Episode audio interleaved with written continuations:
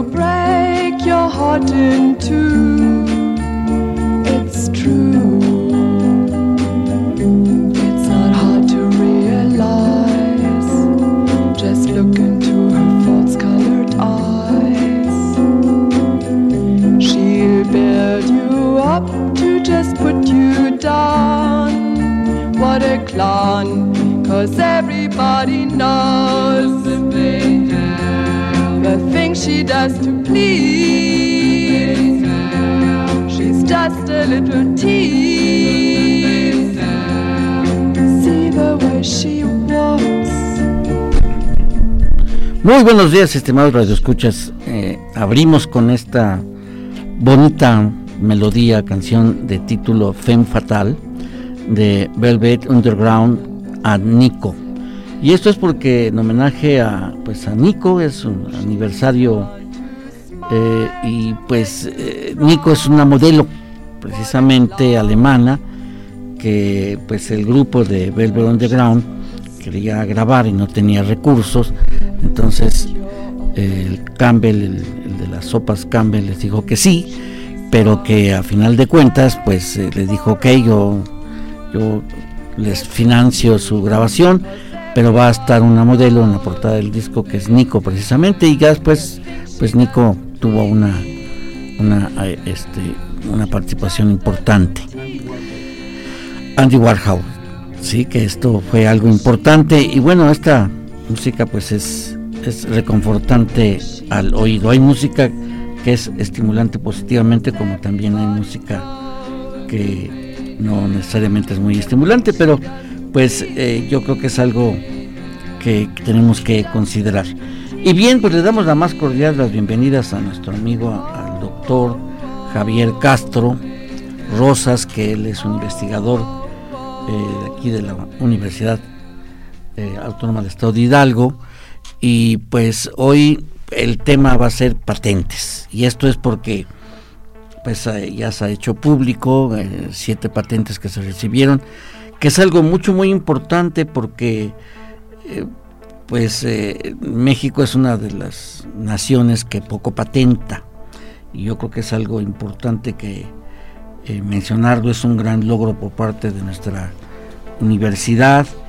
Y quién mejor que pues que nos diga nuestro amigo eh, doctor que estamos rebasando. Nos falta mucho a nivel de país, pero pues obviamente se va avanzando. Fíjense a nivel, según datos del Instituto Mexicano de Propiedad Industrial, eh, hubo 21.205 solicitudes eh, para proteger de estas, 16.424 fueron patentes, 821 modelos de utilidad, 3.949 diseños industriales y los menos, que son 11, que es trazado de circuitos integrados.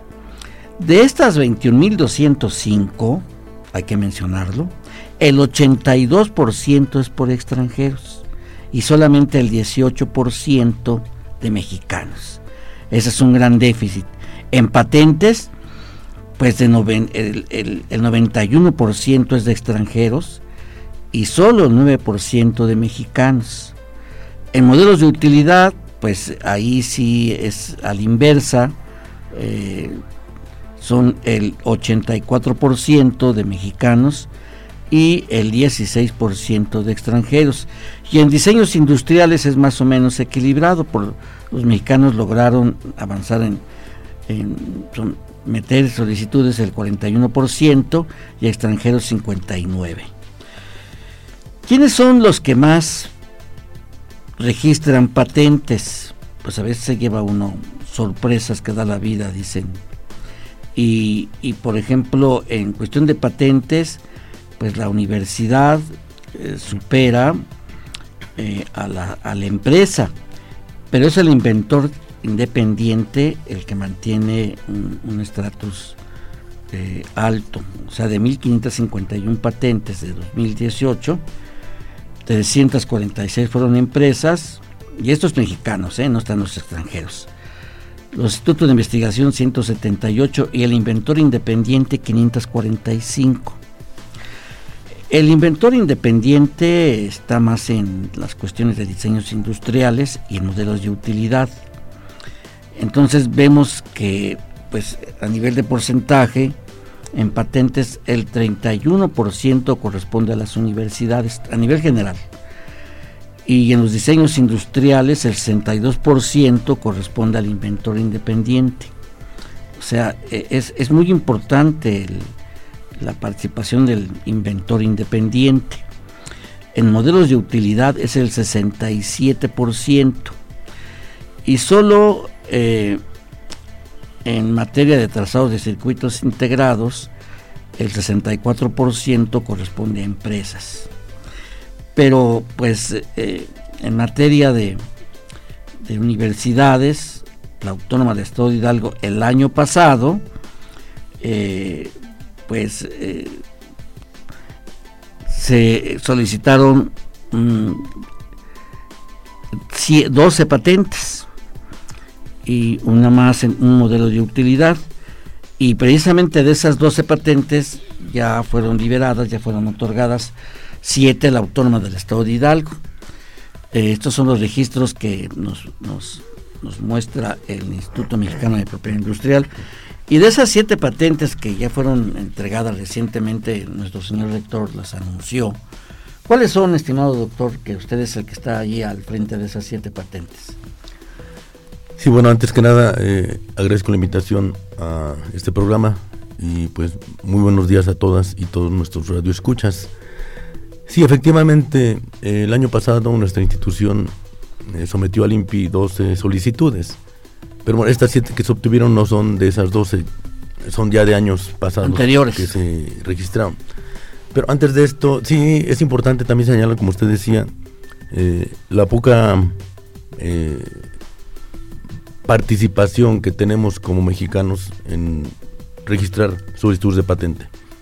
Eh, parecería increíble que más del 80% del trabajo que hace el INPI es para extranjeros, no para mexicanos siento que hay un gran potencial. En nuestra institución hay un gran potencial, así como en todas las demás universidades. Uno pensaría que diferentes instituciones están registrando y obteniendo patentes en gran escala y no es así. Un dato, tan solo eh, el año pasado, la UNAM, que es un monstruo de institución, que tiene un poco más de 5.000 investigadores en el SNI, pues ellos reportaron que el año pasado obtuvieron un máximo histórico de 48 patentes, máximo histórico. Eh, si lo vemos en promedio por investigador, un poco más de 5.000, 48 patentes, pues es muy poco. Si lo comparamos con nuestra institución que tenemos alrededor de 360 investigadores en el SNI y tenemos en este año 7 patentes, pues estamos muy por arriba de, de ellos. Y la UNAM es quien más patenta de instituciones. Eh, la Universidad de Guadalajara. La, la Benemérita de Puebla, ¿no? Eh, registran, pero obtienen patentes. Eh, hay otras instituciones antes que Puebla. el año pasado, la Autónoma de Guadalajara registró también 12 solicitudes y ellos son un poco más de 1.600 investigadores en el SNI. Nosotros somos 300. El SNI es el Sistema Nacional de Investigadores. Pero sí, el Sistema Nacional de Investigadores, nosotros un poco más de 360. En el SNI, 360, 380. y registramos 12, entonces estamos arriba de lo que están haciendo ellos. Bueno, o sea, en materia de productividad somos más productivos en materia científica. Eh, de registro de patentes. De registro de patentes. registro. Eh, ya específicamente sobre estas siete patentes que usted me pregunta, eh, la primera de ellas la registramos en el 2012. Son siete años atrás, es mucho tiempo. Afortunadamente, el Instituto Mexicano de Propiedad Industrial, el INPI, está acortando los tiempos. De tal manera que en las que ya estamos registrando en los últimos años, en el año pasado o este año. Esperamos que no vaya más allá de cuatro años en donde ya podamos obtener eh, la patente. Esta del 2012 registramos una y no las han concedido en este momento. Y registramos otras cinco en el 2013 y son también parte de las que nos han concedido. Y otra más en el 2014. Por los cambios que ha habido en el INPI, eh, pues eh, dio la coincidencia que estas siete fueron evaluados casi al mismo tiempo y pues por eso se otorgaron las siete. En, en, septiembre fue prácticamente todo el otorgamiento. Durante septiembre tuvimos las siete concesiones de, la patente. Eh, todas son de desinfectantes para Jamaica. Eh, perdón, desinfectantes de Jamaica para frutas y verduras. Cada una de ellas tiene una modificación, de tal manera que la séptima es la más completa, la más compleja, pero también la más cara de obtener. Y también puede ser que la más cara de, del costo, en el caso de que se quiera vender. La primera pues es la menos compleja y tiene efectividad para eliminar bacterias de un cierto tipo de, de frutos o de vegetales, así como las demás. Específicamente hablando, la primera se hizo para tratar o para desinfectar todo lo que son las semillas y los germinados que se venden para consumo humano, como el germen de trigo germen de soya. La segunda es un desinfectante específicamente para desinfectar chiles, todo tipo de chiles, chile jalapeño, chile serrano, chile poblano, todos esos. La segunda es para desinfectar lechugas, la tercera para desinfectar eh, tomates, la cuarta para manzanas y la quinta para todos los que son eh, las eh, vegetales de hoja, como cilantro, perejil y todo ese tipo de hojas. Eh, y la última es un desinfectante ya universal para todo tipo de vegetales y frutas. Les decía, eh, cada una de ellas tuvo el antecedente de la anterior, tuvo modificaciones y ha tenido más efecto. Pero si las aplicamos específicamente para lo que fueron diseñados, vamos a tener una efectividad del 100%. O sea, es mayor que las que están orientadas para los vegetales de hoja, como cilantro, eh, que la que aplica para todos. No, es la que aplica para todos es más compleja, incluye a cilantro, incluye a todos los vegetales. Pero ¿es más efectiva la específica o la general? Eh, la específica es más efectiva para el cilantro. Para el cilantro. Nada más. Pero podemos utilizar esa formulación para desinfectar otro tipo de, vegetales. No con la misma efectividad, pero eh, siendo específicos. Yo puedo utilizar este desinfectante para cilantro, aplicarlo a manzanas en cilantro tiene el 100% de efectividad. Si tengo 10.000 bacterias que dañan la salud, como puede ser la bacteria tifoidea, eh, Salmonella tifi, si tengo 10.000, elimina al 100%. Si esas 10.000 las tengo ahora en manzana, me elimina el 99.9%. Pues prácticamente casi todas. Casi el 100. Eh, es importante esto que me pregunta porque los desinfectantes que recomienda la Secretaría de Salud, como el hipoclorito de sodio, que conocemos comúnmente como cloro o denominamos como cloro, a la concentración que recomienda, tiene una efectividad en cualquiera de estos frutos entre el 20 al 70%. En cilantro, por ejemplo, tiene una efectividad del 30%. Si tengo estas 10.000, me va solamente a eliminar el 30%. Entonces, prácticamente me está dejando un alimento con peligro, aunque ya haya tratado. Y hay otros desinfectantes que comúnmente estamos utilizando en los hogares, que son muy comunes encontrarlos en los centros comerciales, que son soluciones a base de plata coloidal, que prácticamente no tienen efecto. Un efecto entre el 10 al 20%. Es muy poco. Sí, prácticamente no estamos haciendo nada. Y son de los desinfectantes que la Secretaría de Salud recomienda. Muchas personas me han preguntado, bueno, ¿por qué los autorizan? Hay un protocolo que tiene la Secretaría de Salud, eh, COFEPRIS, en donde para demostrar que un desinfectante tiene eficiencia para ser utilizado en alimentos, entre otras cosas, tiene que provocar la muerte de bacterias, entre de un millón de bacterias. Pero esto en agua. No es lo mismo tener una bacteria en agua, en un líquido, que tener en un alimento. Está demostrado en todo el mundo, y hay mucha literatura científica que respalda esto que voy a decir. En el agua yo podría tener una concentración de cloro o de hipoclorito de 50 miligramos por mililitro y matar a todas esas bacterias. Pero esa misma concentración de bacterias sometidas o que se encuentran en un vegetal y yo las desinfecto con hipoclorito, 50 partes por millón prácticamente no haría nada. ¿Por qué? Porque el hipoclorito reacciona con la materia orgánica, reaccionaría antes o conjuntamente, mientras está actuando con la bacteria, actúa sobre el vegetal y se oxida. Bueno, se reduce en términos químicos de tal manera que pierde su efectividad. Las sales de plata tienen un mecanismo semejante y tampoco tienen efecto. Eh, desafortunadamente el protocolo para aprobar un desinfectante en nuestro país no obliga a que se demuestre que tiene efectividad sobre lo que se va a aplicar. Simplemente con que cumpla que tiene efecto en, líquido, se acepta. Y ese creo que es, es parcial, y tendría que evaluarse, sí, tiene que evaluarse directamente. Nosotros lo que hacemos es comparar la efectividad de estos eh, desinfectantes comerciales, estos que he mencionado, eh, contra los que estamos nosotros desarrollando directamente sobre un vegetal o sobre una superficie. Incluso tenemos un registro ya de patente que esperamos nos las conceda en los próximos años para desinfectar las manos.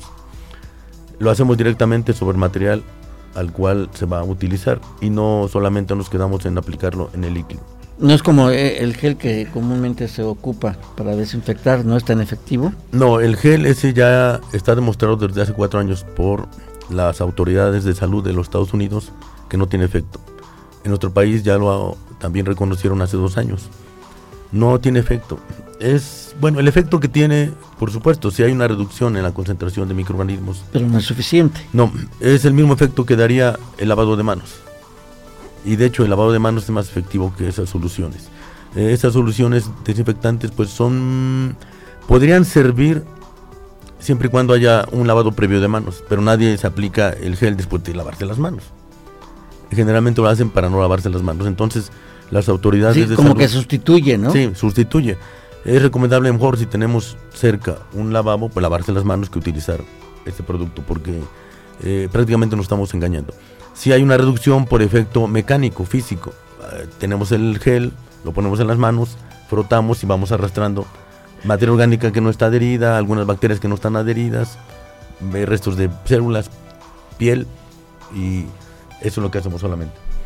Y si no limpiamos eso, pues estamos arrastrando la suciedad, la dejamos parte de ella en el paño o en el trapo donde lo estamos limpiando. Pero si la dejamos ahí mismo, pues no pasa nada, se queda ahí todo.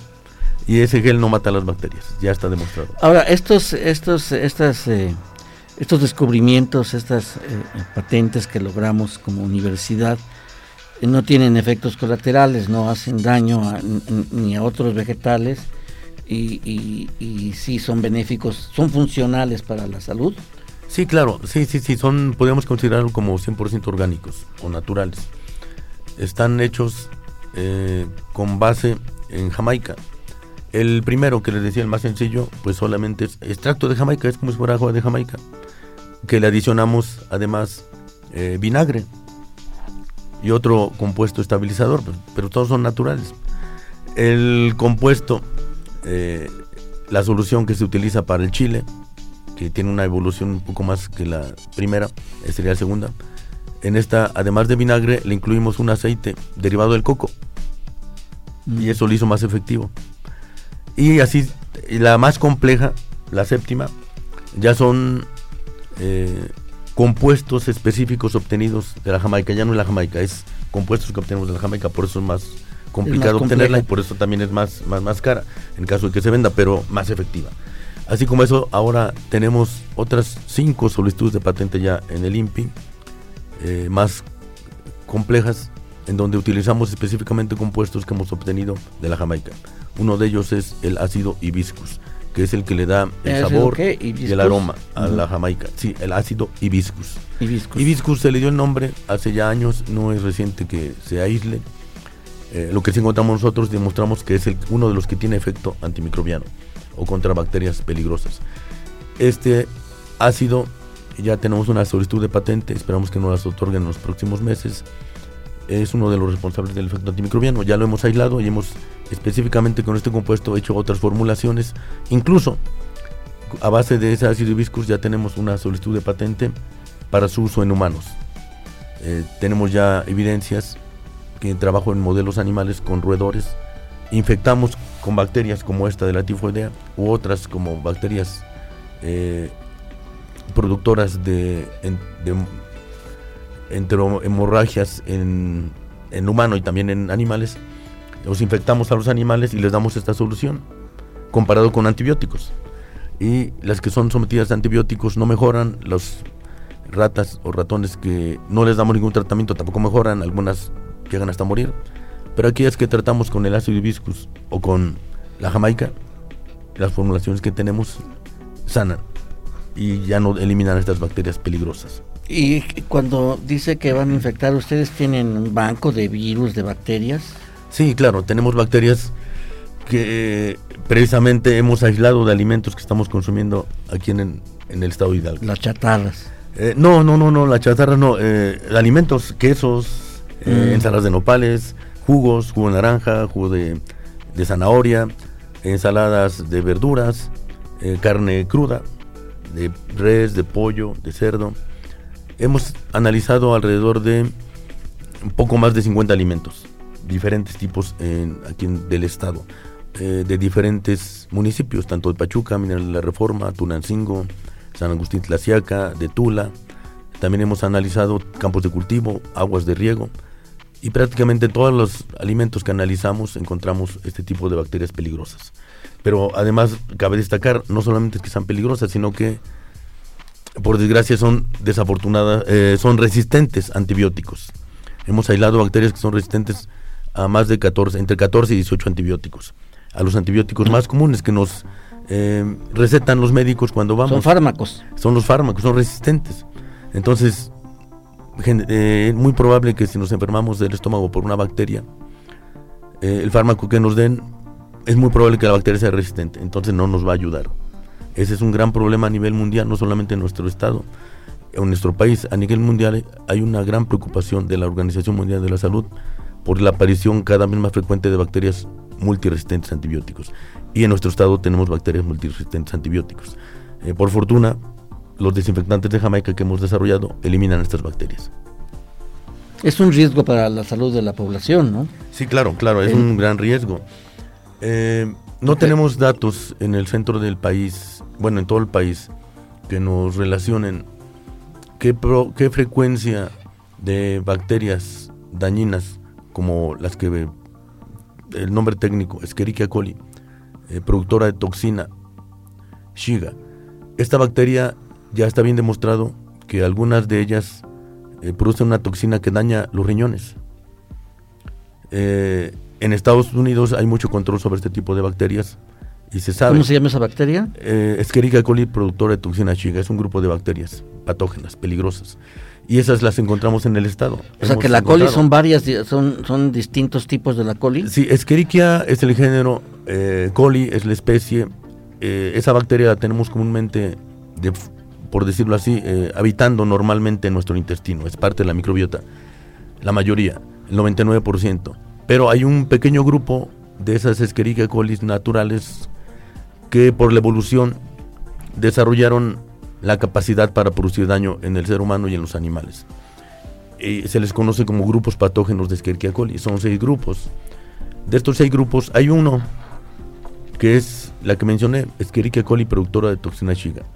Esa la hemos encontrado en diferentes productos en nuestro estado. En Chile, en nopales, en en aguas frescas que venden en la vía pública, también en jugos, en jugos y ensaladas que venden en diferentes restaurantes de nuestro estado, ya alimento terminado.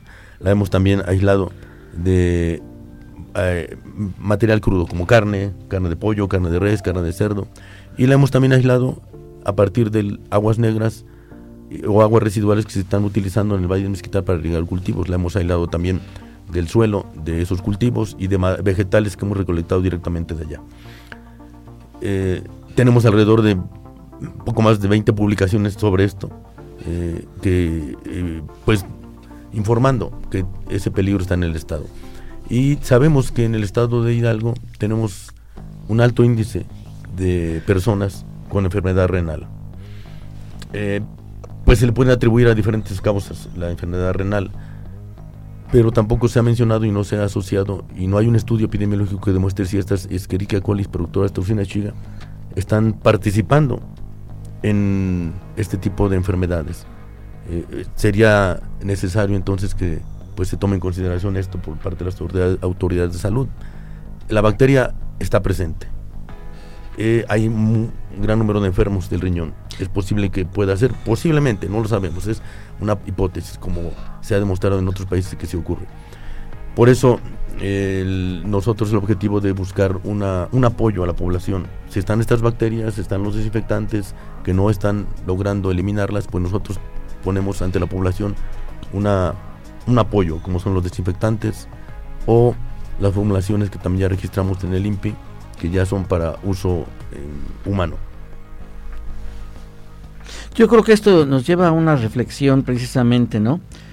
Porque una reflexión sobre lo que significa inventar, no es inventar por inventar. Dice el artículo 15 de la Ley de Propiedad Industrial que la patente eh, se considera así a una invención de toda creación humana que permita transformar la materia o la energía que existe en la naturaleza para su aprovechamiento por el hombre y satisfacer sus necesidades muy concretas. En este caso, por ejemplo, a mí me surge la idea en los restaurantes o en las casas, cómo surgen estas bacterias, es por el manejo antihigiénico o carente de higiene que se generan estas bacterias y que en un momento dado eh, por eso es conveniente desinfectar antes de ingerir estos alimentos. Claro que sí. Bueno, hay bacterias que de forma natural viven en, en las plantas otras viven en animales. Si se aplican buenas prácticas de higiene, evitamos que estas bacterias puedan llegar al producto final. Generalmente, pero en ocasiones, aún aplicando estas buenas medidas, es difícil evitar que estén presentes. De ahí en adelante, ahora corresponde tanto a los que venden alimentos como a los que consumimos tener cuidado y aplicar buenas prácticas de higiene para el manejo. Pero esa es eh, la cuestión generalmente la población desconoce que estos alimentos pueden tener este tipo de bacterias peligrosas. ¿Que no se ven? No se ven, no se ven. Y el otra cosa es que estas bacterias que nos dañan y que pueden ser transmitidas por los alimentos no descomponen los alimentos. Entonces, si descompusieran los alimentos sería un indicador para ya no consumirlo. Pero desafortunadamente no lo descomponen. Podemos ver un alimento fresco, eh, con buen aroma, buenas características, pero contaminado. Y aprovecho para señalar, es frecuente escuchar a diferentes profesionistas, incluidas personas de la Secretaría de Salud, que cuando alguien se enferma, dicen que se enferman por comer alimento descompuesto. Es un error. Creo que nadie come un alimento descompuesto. Más bien se enferman por comer alimento fresco, contaminado con este tipo de bacterias peligrosas. Muy bien, nos vamos a ir a un corte y regresamos con más con el doctor Javier Castro de Rosas, el investigador de nuestra institución, de nuestra alma. Pero recordemos el nacimiento de Mohalia Jackson. Ella es una mujer, una voz eh, considerada como la reina del gospel. Es la figura femenina más importante de este género. Vayamos pues.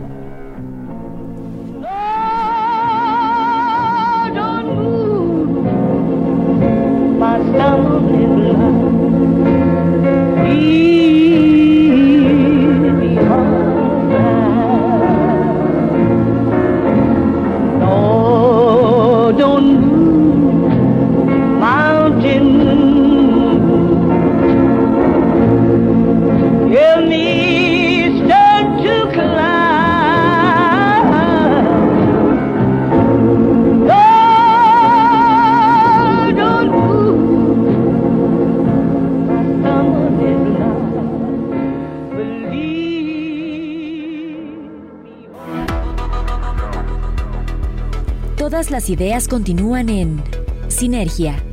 Regresamos. Todas las ideas continúan en Sinergia. Continuamos.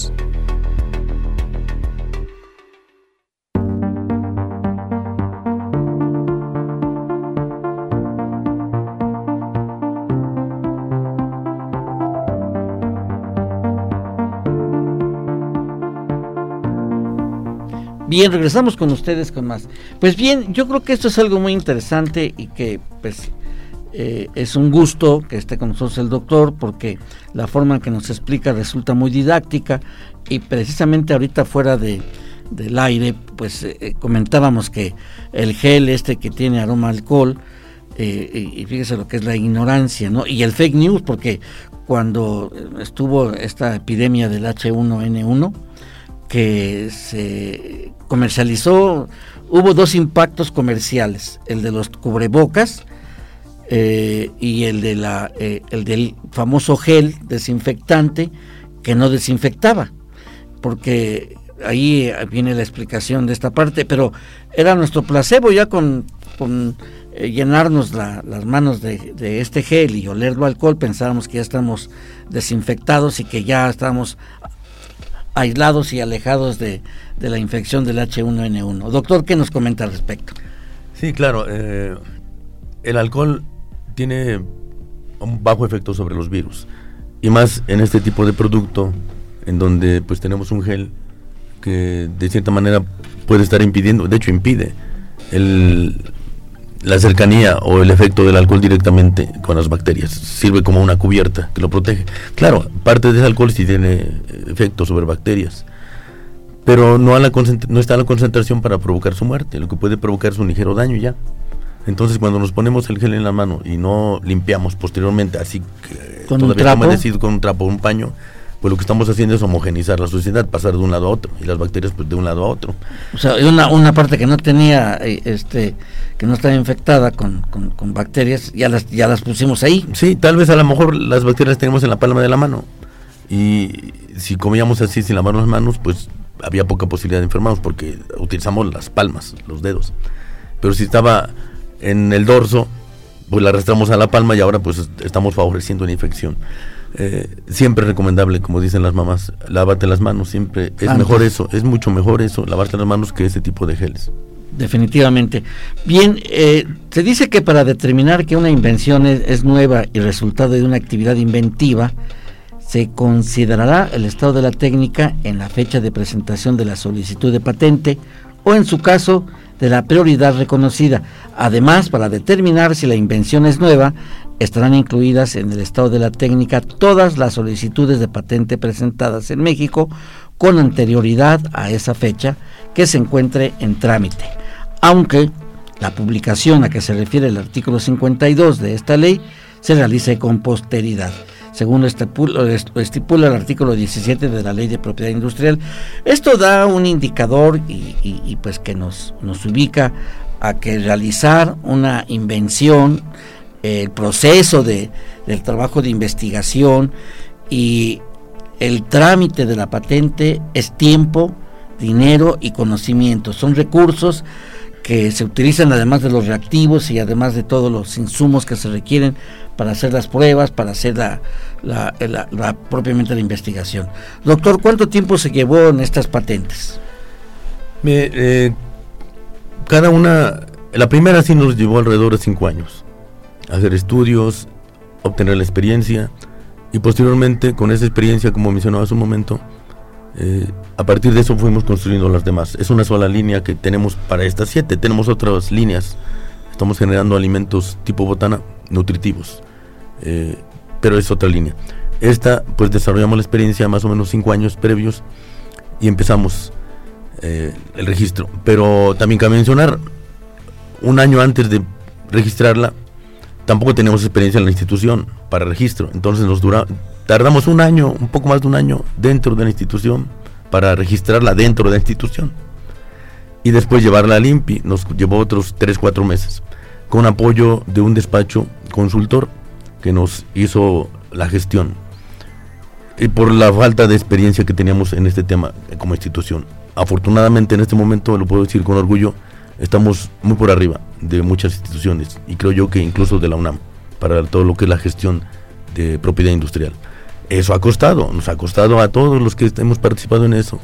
Pero afortunadamente les digo, si un investigador en este momento llega a la oficina de transferencia de tecnología, que es la encargada de llevar la gestión de las patentes en nuestra universidad, la gestión inicial, eh, no pasa más de medio año, que sería el límite, entre que llegue el investigador a decir, tengo esto, y pues hace toda la investigación interna en bancos de datos de patentes para ver si eso, como lo mencionaba usted hace un momento, si no hay nada previo, si es novedoso, si tiene aplicación industrial y si tiene actividad inventiva.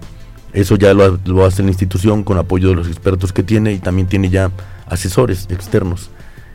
Y en no más de medio año se registra. En algunos casos, en un mes, la universidad, desde que el investigador llega y dice, tengo esto nuevo, no tarda más de un mes en que se registre. Es un gran salto que hemos tenido. Antes, más de un año, ahora incluso en un mes. Esto explica entonces también que eh, la experiencia de las universidades, me refiero a las universidades públicas a nivel general en el país, pues es poca la experiencia todavía en materia de patentamiento y esto explica el por qué prácticamente las universidades no patentan.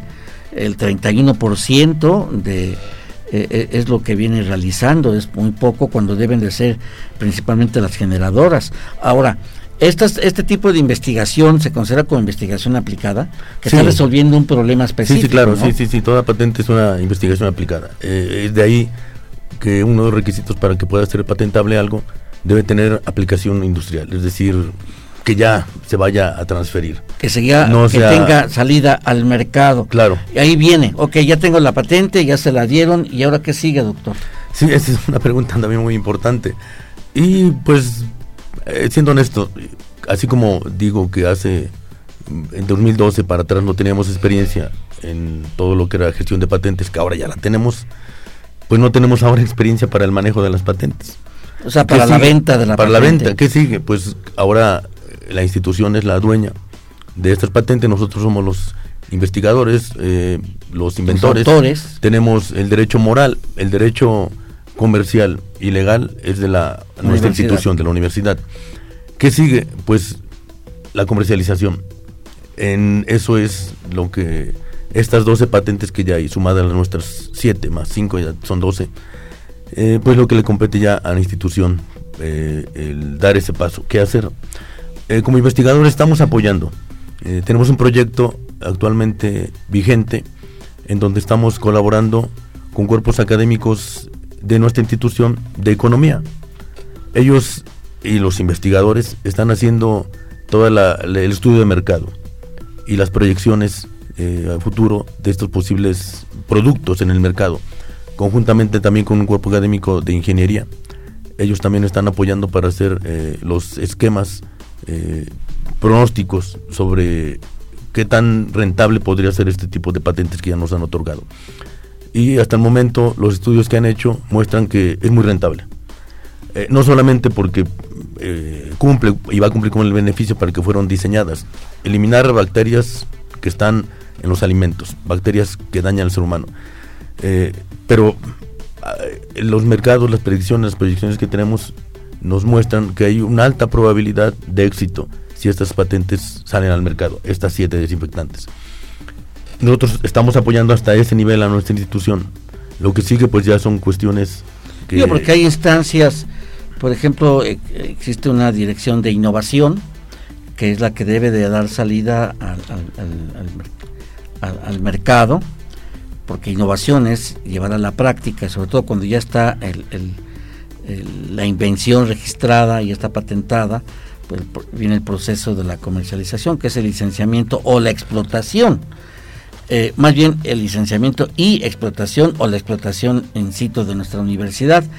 No tenemos una, una empresa universitaria que se encargue de, explotar este tipo de, patentes. Y en la otra hay un parque científico tecnológico que también eh, dentro de sus funciones está la transferencia tecnológica y de conocimientos, porque esto además de, de vender la patente como está, pues se requiere, tengo entendido, una asesoría a quien la vaya a explotar, el cómo llevar a cabo los procesos y que no y, que por mala aplicación de los procesos no se no se no se tengan resultados positivos que se requiera.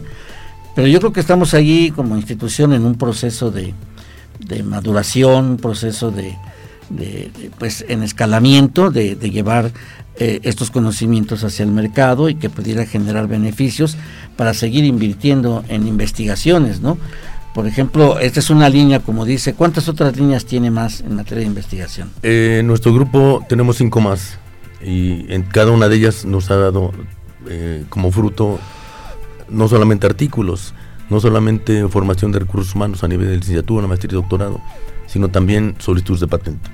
Una línea que tenemos, como mencionaba hace un rato, también es la producción de alimentos tipo botana o cereales para el desayuno, pero nutritivos, a partir de materiales poco convencionales, incluso de materiales que muchos consideran ya como de desecho. Un ejemplo de ellos es la cáscara de naranja. Pues nosotros la utilizamos, la procesamos, la reunimos o la mezclamos con maíces nativos de Hidalgo, como el maíz azul o maíces rojos, y algún otro producto más, como puede ser calabaza. Y con eso hacemos una botana balanceada. Y tenemos una especie de botana tipo cheto, que incluso lo ponemos muy diferente. Sí, muy diferente, claro, este es una botana, ya este es un alimento. El, tipo otro, es, otro sí es chatarra. Eh, sí, podría considerarse, algunos lo definen así. Lo que nosotros tenemos sí es un alimento tipo botana. Funcional. Funcional, en donde además no solamente cumple con el requisito de un alimento que proporcione los nutrientes necesarios para el humano, sino que además lleva algo extra, lo cual lo convierte en un alimento funcional tipo botana, más bien ese sería el nombre correcto. ¿Por qué funcional? Hemos encontrado que este tipo de botanas, al mezclarlo con eh, naranja, con maíz, el maíz azul proporciona algunos ingredientes como son las antocianinas, que son antioxidantes. Y además estas antocianinas podían también eh, participar en la prevención de, enfermedades, eh, cardíacas. La naranja también está aportando algunos elementos.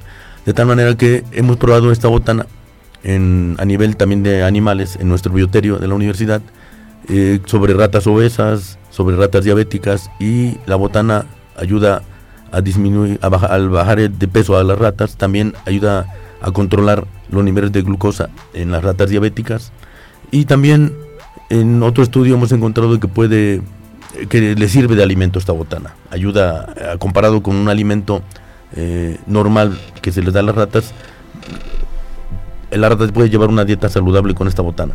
Eh, estamos por iniciar un estudio con estas botanas con humanos directamente. Eh, en ese estudio nos va a apoyar un cuerpo académico de la Universidad de Guadalajara que participa en esta red que decía hace un momento que tenemos con los cuerpos académicos de economía y de ingeniería en nuestra universidad. Con este cuerpo académico de Guadalajara, ellos ya tienen todo un protocolo establecido, están trabajando con personas diabéticas, con otros productos, y lo que vamos a hacer nosotros es apoyarnos en ellos para probar las botanas que ya nos han funcionado en roedores, en ratas, en humanos directamente. Nosotros tenemos la hipótesis de que sí funcionan. Eh, y em, las creamos precisamente como apoyo para las personas diabéticas, para, para todo el mundo, como un sustituto también de las botanas comerciales que venden en diferentes escuelas. Pero no solamente sustituirla y ya, no, es un alimento. Vamos a queremos que ese alimento sustituya a las botanas. Y por supuesto, la manera de hacerlo y la formulación la hemos registrado como solicitud de patente. Tenemos cinco solicitudes de patente de botanas también. Otra línea que tenemos es trabajando con bacterias, que es lo que se conoce como bacterias probióticas. También hemos demostrado que bacterias que hemos aislado de diferentes productos como los quesos, nativos aquí de Hidalgo o típicos de Hidalgo, como el queso tenate, de ahí hemos aislado bacterias benéficas. Queso, perdón? queso tenate. Tenate, ¿qué es este queso? Es un tipo de queso que se produce aquí en Hidalgo. No lo había escuchado. Sí, eh, yo tampoco tengo 17 años acá y cuando hace 17 años llegué escuché de ese queso. Es un queso que se produce aquí en Hidalgo. ¿Es como el queso panela? Es decir, no es como el panela. Es, es, como el panela, es un tipo de queso fresco. Como el canasto. Como el canasto. Sí, el canasto o tenate es el mismo. Ah, es el mismo. Es el, tenate, o canasto. es, exactamente. También hemos aislado este tipo de bacterias benéficas de pulque. Y estas bacterias ya hemos demostrado que en ratones les, ayudan, les ayuda a prevenir enfermedades diarreicas. Eh, estamos por someter ahorita un proyecto al grupo de investigación para buscar financiamiento y ahora probar si esas bacterias podrían también servir de utilidad en el humano para prevenir el cáncer, cáncer de colon. Eh, pero bueno, estamos esperando ese financiamiento. Eh, lo que estamos haciendo con estas bacterias también, vamos a trabajar igual con el grupo de Guadalajara para que ellos prueben estas bacterias directamente en niños, para ver si les ayuda a prevenir enfermedades. Esta, bacterias, esta bacteria o bacterias que hemos aislado, benéficas, también vamos a registrarlas como patente en el INPI. Hay un protocolo diferente para registrar organismos vivos. Ya lo estamos cumpliendo, se va a registrar y registraremos al menos cuatro productos más que tenemos que hemos desarrollado con estas bacterias, como son quesos frescos. Me, surge la idea de que en ese tipo de, creaciones, de invenciones, como las botanas, eh, por ejemplo, podría que generarse un olor que invite a los niños a consumirla y también eso es parte de, protección, el olor, en, marcas con olor también y que el producto, por ejemplo, mm, eh, la arena para los gatos, tienen un aroma que atrae a los gatos a que, a que eh, ubiquen, a, que identifiquen esa arena como, como su sanitario, por de alguna manera, eh, y que puede ser que los niños se, se, rigen por los aspectos instintivos y el olor es un aspecto instintivo de gusto, ¿no? O sea, que le llame la atención. ¿Eso podría también estarse incluyendo en este tipo de productos? Sí, claro, muy buena observación. Eh, nosotros tenemos, por decirlo así, ya la obra negra. Eh, ahora compete también a nuestros compañeros y es un reto para los estudiantes de química en alimentos, o de ingeniería industrial, o de ingeniería de alimentos que tenemos en el ICAP. Está esto, ahora transfórmenlo para que sea más atractivo. Bien, incluso el trabajo también de todos los eh, que eh, participan, y parte de los que participan en los, la licenciatura que tenemos de gastronomía, también compete ellos. Sí, es que ahorita que ahorita que dijo usted el pulque que tiene muchas propiedades y que no debemos de perder el pulque como un recurso natural que no se da en todas partes, es endémico de aquí y que habrá que proteger, eh, habrá que tener la, certificación de origen del pulque porque resulta muy importante. Eh, vino un, un, estudiante de gastronomía que hace mousse de pulque. Mm. Entonces, y, ahorita, por ejemplo, lo derivado que tiene propiedades eh, curativas para, problemas diarreicos, pues yo creo que sea un mousse, imagínese usted que sea un mousse y se lo da a los niños que tiene dulce y esto pues es como a los niños cuando les dan medicina homeopática les gusta porque está dulce, ¿no? Entonces eh, ahí hay que cuidar, ahí no hay que eh, estar insistiendo, por ejemplo, en los cadáveres que saben horrible, los jarabes para la tos que saben terrible, en el medicamento homeopático hay que cuidar que no se los coman de una de un solo de una sola vez porque como está dulcecito se los meten, ¿no? Entonces me estoy imaginando un mousse de pulque que sepa dulce y que tenga propiedades curativas, que podría, ¿por qué no?, derivarse de precisamente los procesos de investigación. Sí, claro, claro. Eh, em, de hecho, nosotros tenemos también una solicitud de patente de aguamiel y estamos también por registrar otra de pulque. ¿En qué consiste la de aguamiel que tenemos registrada? Es la otra línea que tenemos, trabajando con maguey, con pulque y aguamiel. El aguamiel hemos encontrado que contrariamente a lo que se pensaría, ayuda a los diabéticos. Este trabajo lo desarrollamos porque tuvimos la experiencia empírica de varias personas en el centro del país, como Tlaxcala, de Puebla y de, Hidalgo, muchas personas que con, diabéticas consumían aguamiel porque sentían un beneficio. A raíz de eso, hace tres años empezamos un proyecto trabajando con aguamiel, eh, provocamos diabetes en ratas y efectivamente encontramos que el aguamiel les ayuda a controlar niveles de glucosa en sangre a las ratas diabéticas. De mejor manera y los niveles bajan más que con el fármaco que se les da a los diabéticos. ¿Con, el, la, con la metformina? Sí. También le dábamos a las ratas la metformina para controlar niveles y sí, les bajaba la glucosa, pero el aguamiel les bajaba más. Y o sea que es más efectivo el aguamiel que la metformina. Claro, claro, eh, pero que se entienda, no estoy diciendo que dejen de tomar su medicamento y se dediquen a aguamiel, yo creo que podrían tomar los dos. Eh, por supuesto, la metformina ya está, todo hay un gran estudio a través de ello, está regulado y se sabe qué cantidad se debe medicamentar. El, el aguamiel todavía no, estamos en eso, es algo nuevo, algo que no se había reportado en ninguna parte del mundo, nosotros lo encontramos y lo reportamos.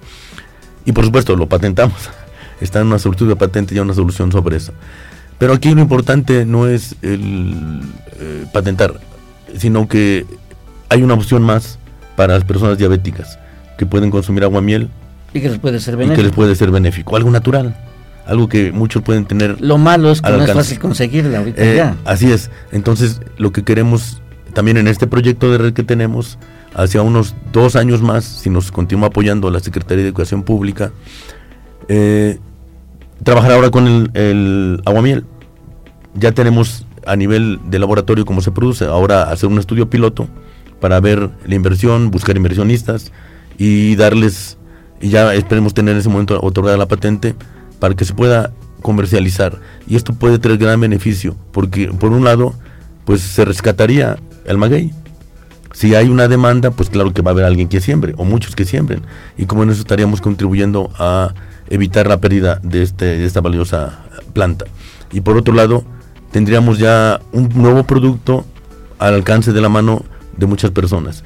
Y por supuesto, no solamente los diabéticos, las personas con esta enfermedad pudieran consumirla, también todo público, porque además el aguamiel pues tiene nutrientes y puede considerarse también como un, alimento. Y a este respecto, ya para finalizar en lo del pulque, eh, hemos encontrado que el pulque tiene un gran, una gran riqueza nutrimental. La formulación que vamos a patentar o que queremos registrar como patente en los próximos meses es un pulque en polvo, una especie de leche en polvo, pues pulque en polvo, con la finalidad de que este pulque en polvo pudiera hacer, eh, hacerse llegar a personas de bajo recurso, con una alta demanda nutrimental en caso de que no se tenga más que ¿Y eso cómo se podría tomar como bebida o como una bebida? Eh, una vez que lo hemos hecho en polvo y mezclado con otros compuestos que eh, tenemos en esa solicitud que queremos registrar, pues el alcohol se va. Entonces ya no hay alcohol, se evapora el alcohol, tenemos el polvo, se rehidrata se pone en un vaso de agua y queda la misma consistencia, el mismo aroma, pero sin alcohol. Y eso es lo que queremos registrar y puede ser llevado a personas de caso recurso como un alimento. A mucha gente no le gusta el pulque porque tiene la viscosidad y que eso no les gusta, como los nopales, ¿no? Sin embargo, eh, por ejemplo, me, imagino que rehidratando este pulque en polvo ya no tiene esa viscosidad. No, sí la tiene, pero por eso eh, tenemos varias formulaciones. Eh, Incluso alguna ya de un pulque antes de deshidratarlo tenemos un curado. Se ah, deshidrata un pulque curado. Entonces ya al rehidratarlo tiene la misma característica que el pulque, eh, como, no deshidratado. Lo conocemos. Y viscoso, pero sin, sin alcohol. Por supuesto, también podemos tener ya una formulación en donde la viscosidad sea menos. Eso ya es trabajo de, también de la química también está, está dentro de, sí. de los estudios que están haciendo. Sí, así es. Sí, eh, y bueno, si me permite, antes de que terminemos, eh, regresando a lo de las patentes, sí es importante señalar, eh, nos han mencionado, ¿y cuánto valen nuestras patentes? No sabemos, eh, por eso estamos apoyándonos de los estudios de mercado. pero lo que sí sabemos es cuánto costaron. por ejemplo, la primera tuvo un costo aproximado de 3 millones de pesos.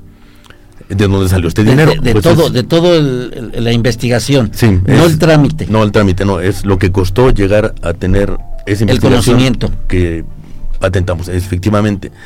Y pues son recursos que obtuvimos en ese momento de proyectos de investigación financiados ya sea por la Secretaría de Educación Pública o por el Consejo Nacional de Tecnología, CONACID, eh, fondos, en fondos mixtos con el gobierno del Estado.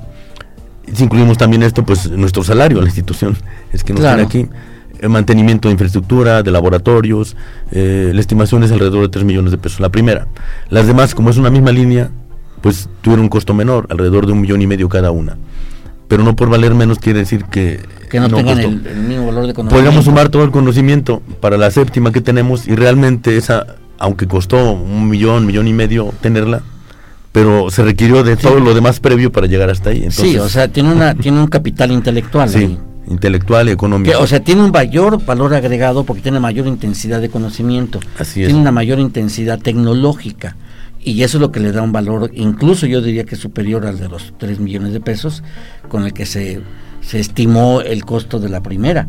¿Por qué? Porque tiene un mayor contenido de conocimiento y a eso se le llama valor agregado. Así es. Valor agregado es mayor contenido de conocimiento. Sí, sí, sí, sí. Y por eso les decía, aunque incluso pudo haber costado menos, pero el conocimiento que se es que hay dos costos. económicamente pero el conocimiento pues sí fue mucho sí no es que hay dos costos. Eh, un costo es el costo monetario y que fue una inversión que propició la generación de conocimiento y que realmente lo que se está capitalizando es el, es el conocimiento, es el capital, el capital intelectual y ya protegido tiene un valor mayor.